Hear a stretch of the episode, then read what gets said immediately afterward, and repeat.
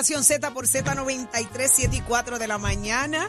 Saudi Rivera, quien le habla junto a Jorge Suárez, Eddie López, y nos escucha por Z93, 93.7 en San Juan, 93.3 en Ponce y 97.5 en Mayagüez. Todo Puerto Rico cubierto del mejor análisis de la buena información. Buenos días, Jorge. Buenos días, Saudi. Buenos días, Puerto Rico. Buenos días, Eddie, Chamo, Nicole, eh, Ache- eh, Pacheco, que está aquí, el Achero que está. Debe ¿Dónde estar está oyendo. Debe estar oyendo. Achero, Achero teni- iba- eh, tenía el día hoy, tenía el día hoy. Y él, y- y él lo sabía y se aprovechó. Él es así.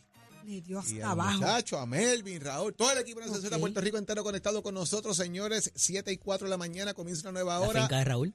Listos, prestos y dispuestos, señores, para continuar con ustedes en análisis que te gusta aquí en Nación Z, donde todo comienza. Eddie López.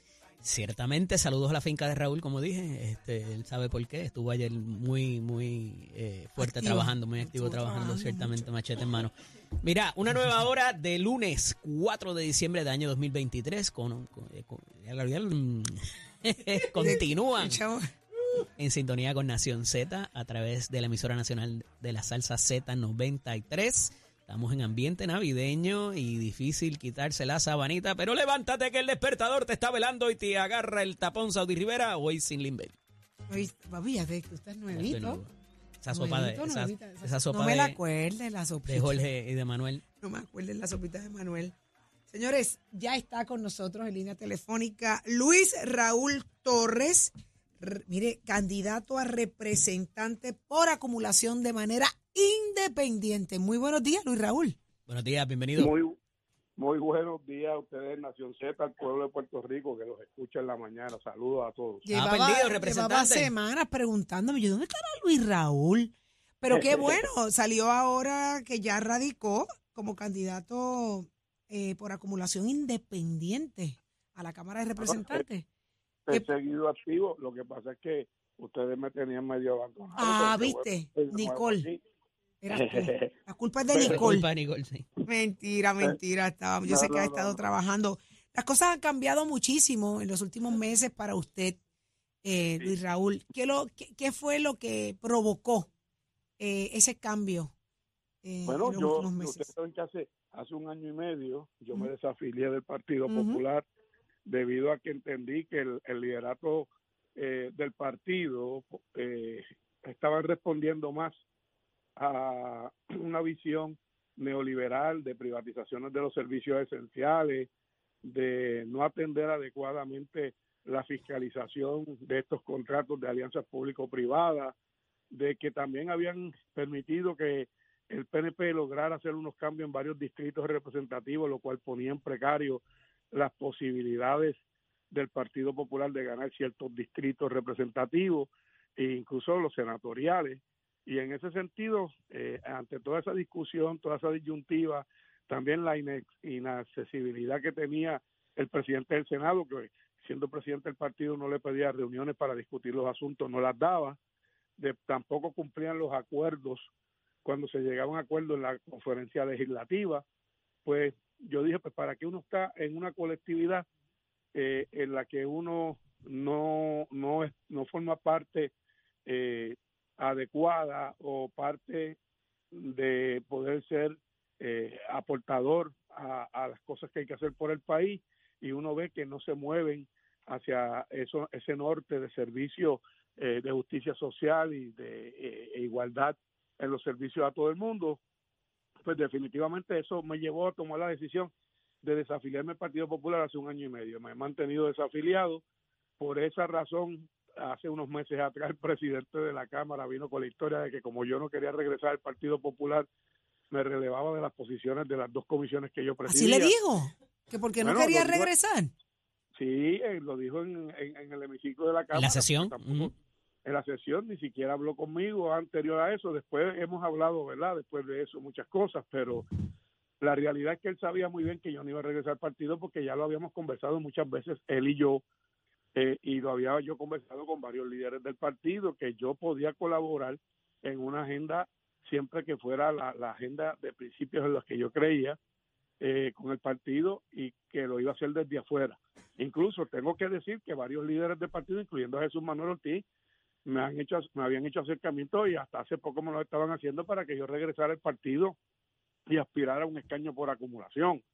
Pero yo le dije a ellos que ya yo no iba a regresar al Partido Popular, que eh, para el próximo cuatro años, que quizás pudiera ser hasta la última vez que yo le sirva al pueblo desde la legislatura, pues voy a hacerlo como candidato independiente por acumulación y ya radiqué mi candidatura. Los que tenían dudas, los que no me creían, los que creían que yo estaba eh, haciendo un efecto publicitario, pues ya saben que sí, que radiqué.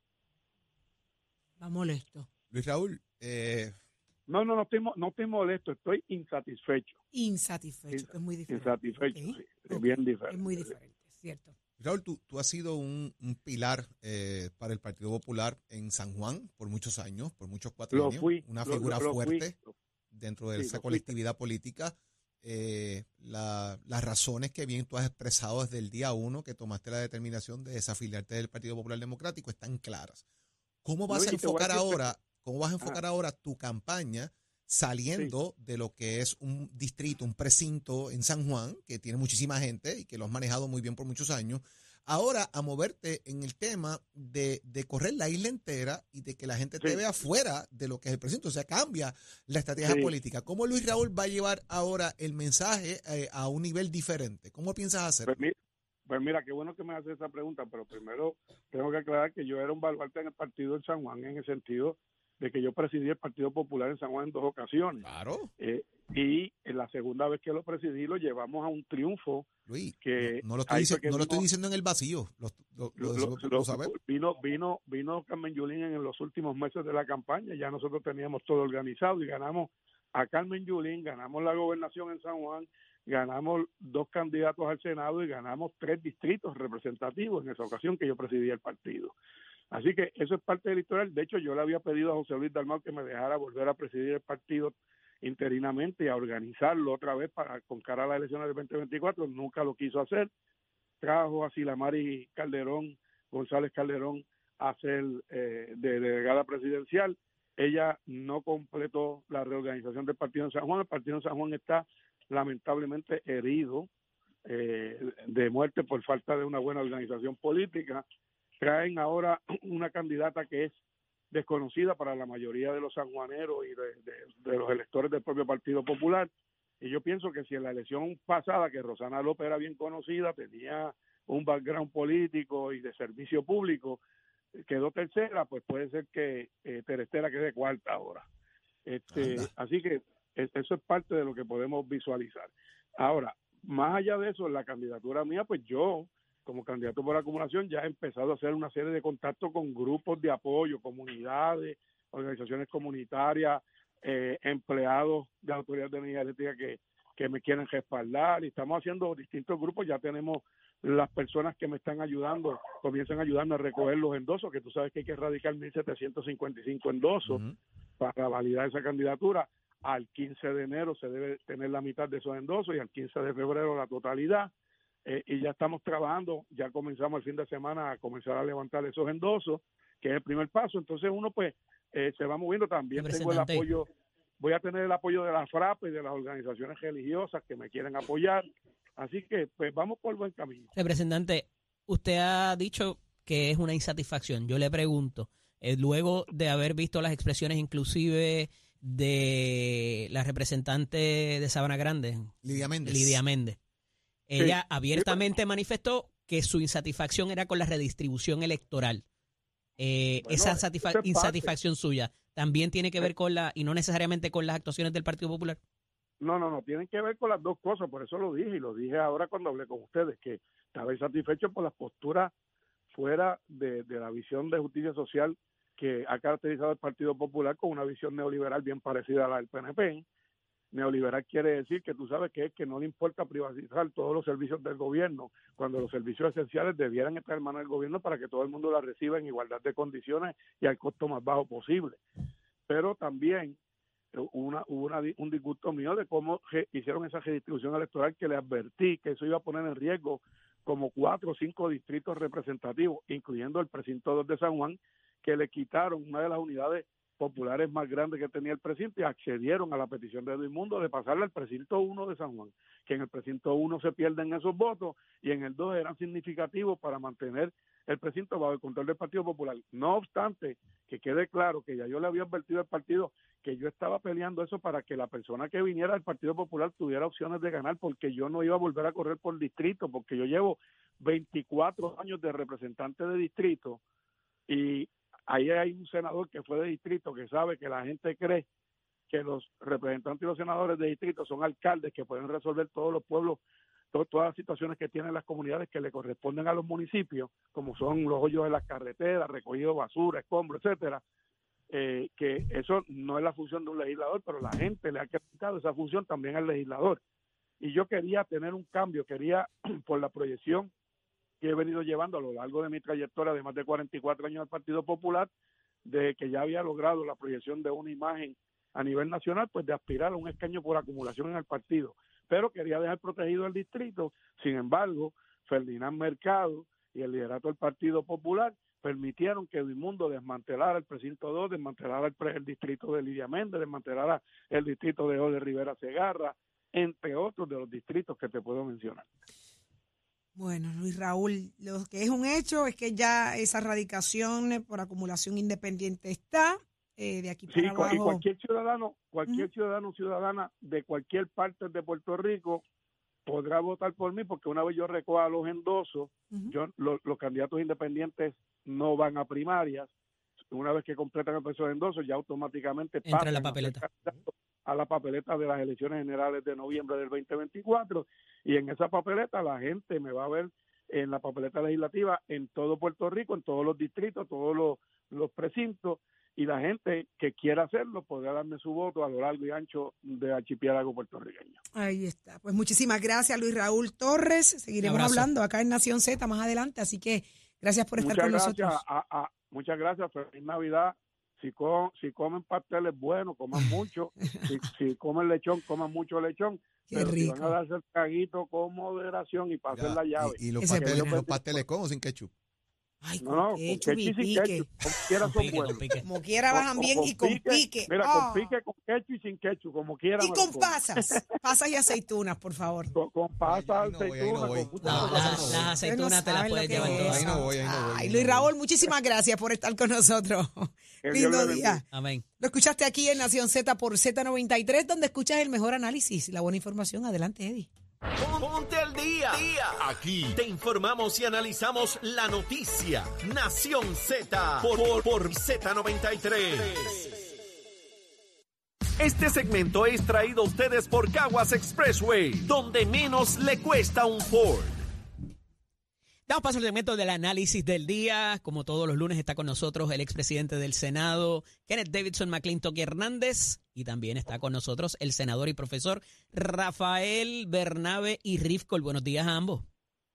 Buenos días, buenos, días, a ustedes dos y a todas las personas que nos escuchan. Kenneth, estoy aquí con Jorge. Te tengo que dar un turno de privilegio porque estábamos pelándote ahorita de cómo se calculaba el cateto de la hipotenusa del, eh, ¿qué, de qué al revés, del cuadrado al revés. Cuadrado al revés para propósito de calcular cuánta gente había en las manifestaciones o en las actividades políticas y cómo eso ha cambiado con la con las redes sociales y todo lo demás. Este, y tenemos que darte el beneficio de defenderte de lo que estábamos hablando, ¿vale?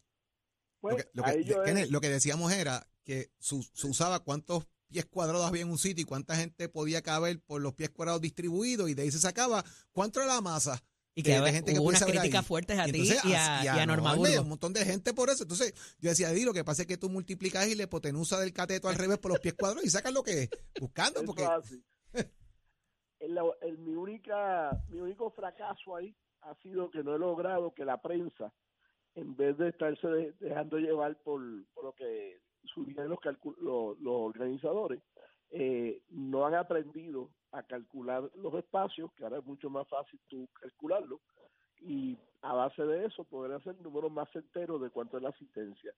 Este, aunque yo creo que hoy en día ya no le prestan tanta atención a la asistencia a las actividades, eh, las actividades están teniendo mucha menos asistencia de lo que tenían hace 15 o 20 años atrás.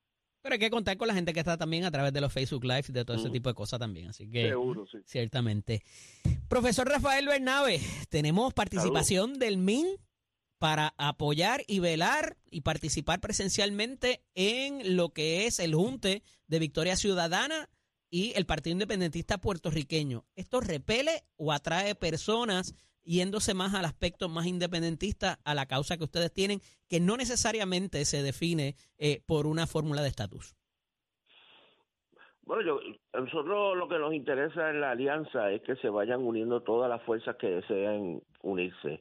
Y se han ido uniendo fuerzas individuales y fuerzas eh, organizadas. Eh, la prensa destaca evidentemente que se une una organización política como Movimiento Independentista Nacional Ostosiano que se une en el sentido de que va a colocar candidatos. Eh, en este caso dentro de la eh, irían dentro de la papeleta de Victoria Ciudadana que estamos abiertos verdad que otras organizaciones pongan candidatos pero yo te puedo mencionar también candidatos por ejemplo esta semana hay una compañera que se llama Zair Pujols que es una activista defensora de los derechos de los animales, que estuvo muy activa en la lucha por cerrar el zoológico y porque en Puerto Rico se lleve una política de respeto por la vida eh, de los otros seres vivientes, además de los seres humanos, va a ser candidata de Victoria Ciudadana. Y así también hay activistas eh, eh, ambientales y de comunitarios y de otro tipo que también van a ser candidatos como parte de la alianza, que no necesariamente son miembros de las organizaciones que están en la alianza, pero que van a estar ocupando lugares en esas papeletas. Próximamente va a haber un anuncio de una figura bastante conocida en el mundo de la, como te dije, del movimiento ambiental y del movimiento de la defensa del el transporte colectivo y otros aspectos en Puerto Rico, que también este va a ser candidato. Así que yo creo que lo, lo importante aquí es que haya amplitud y ciertamente dentro de la alianza hay sectores independentistas, es evidente, está el Partido Independentista, está el movimiento independentista nacional ostosiano, pero también hay muchas personas que son estadistas, eh, desde candidatos eh, y personas que, que están muy activas en el en el movimiento, así que eh, el movimiento es amplitud, no va, eh, yo no creo que vaya a repeler a nadie el que haya independentistas, porque ya todo el mundo sabe que hay independentistas en la alianza, pero sabemos también que hay personas que son estadistas eh, como parte de la alianza y otros que son defensores de la libre asociación. Nuestro candidato a la alcaldía de San Juan es defensor de la libre asociación. Tenemos un candidato eh, que va a repetir en otra en otra candidatura el compañero José Bernardo Vázquez que es estadista.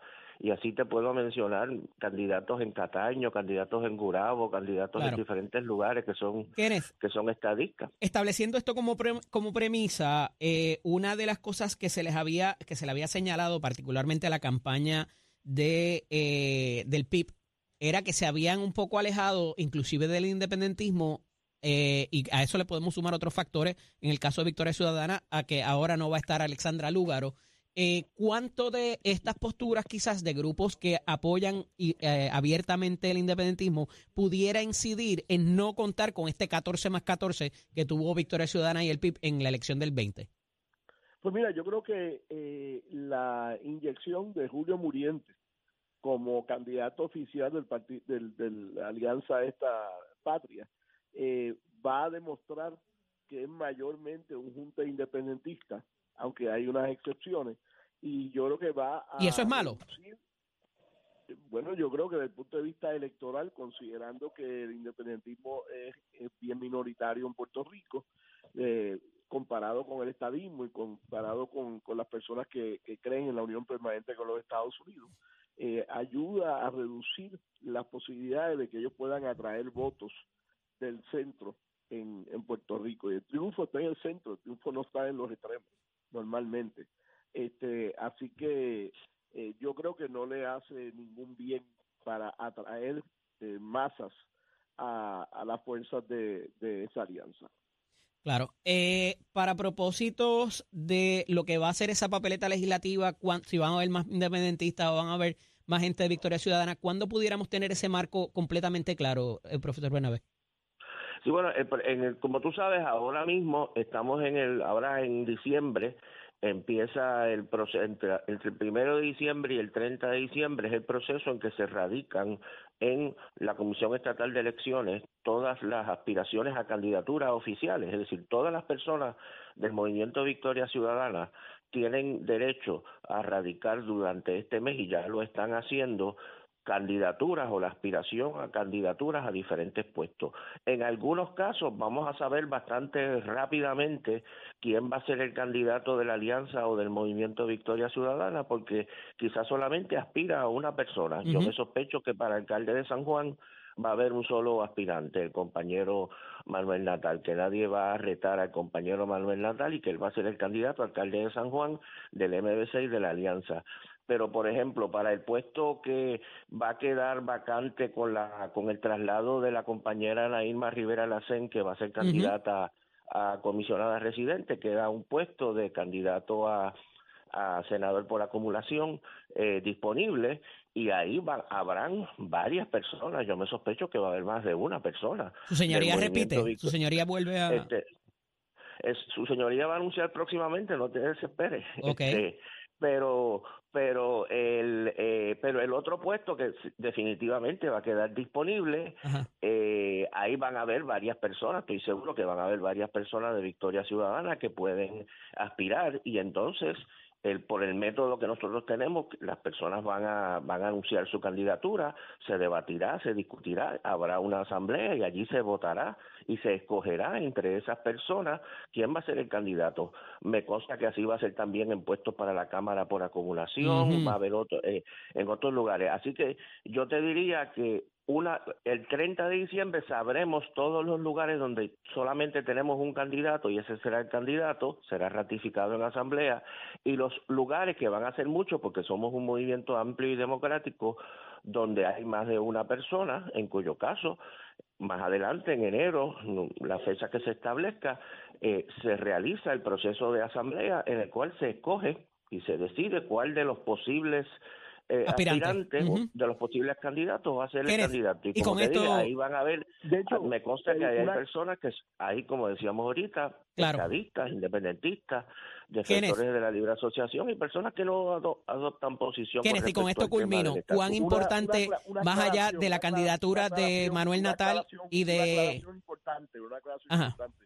Creo que es el 2 de enero no el 30 de diciembre, el 30 de diciembre. Sí, se extendió, se extendió por, por el, por el holiday. Kenneth, más, adelante, más, más allá de la candidatura de Manuel Natal y Juan Dalmao, ¿cuán importante va a ser la conformación de esa papeleta legislativa para este junte entre los dos partidos?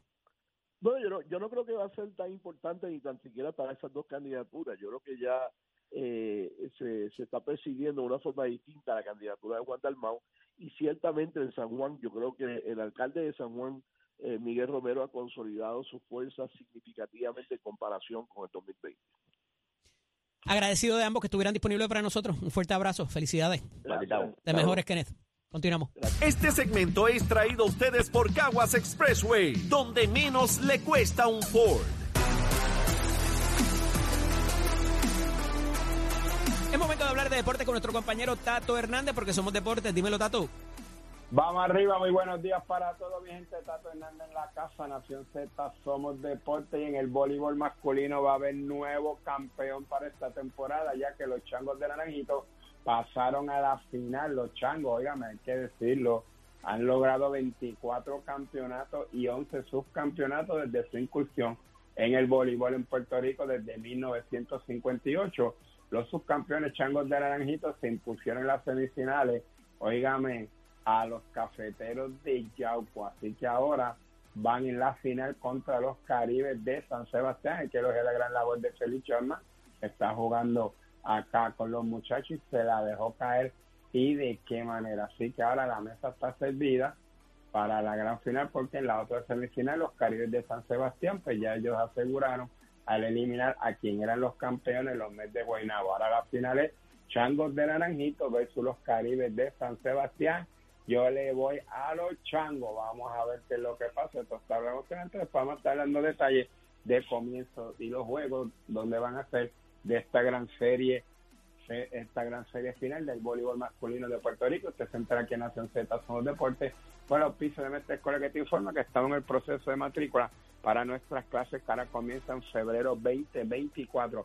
Pasa por nuestro recinto, ahora que estamos en Navidades. Si no estás estudiando, date una vueltita, conócelo, compara facilidades y equipo, chequea todos los cursos que te gustan o investiga de todos los cursos que nosotros ofrecemos las mecánicas que tenemos como la mecánica automotriz, la mecánica racing, la mecánica marina, la mecánica diésel, la mecánica de motora, hojalatería pintura, soldadura industrial, electricidad con PLC. Óigame, yo sé que tú vas a tomar la decisión de estudiar en Mestre Escuela 787-238-9494. Es el numerito a llamar. Achero, que tengan buen día, y my friend.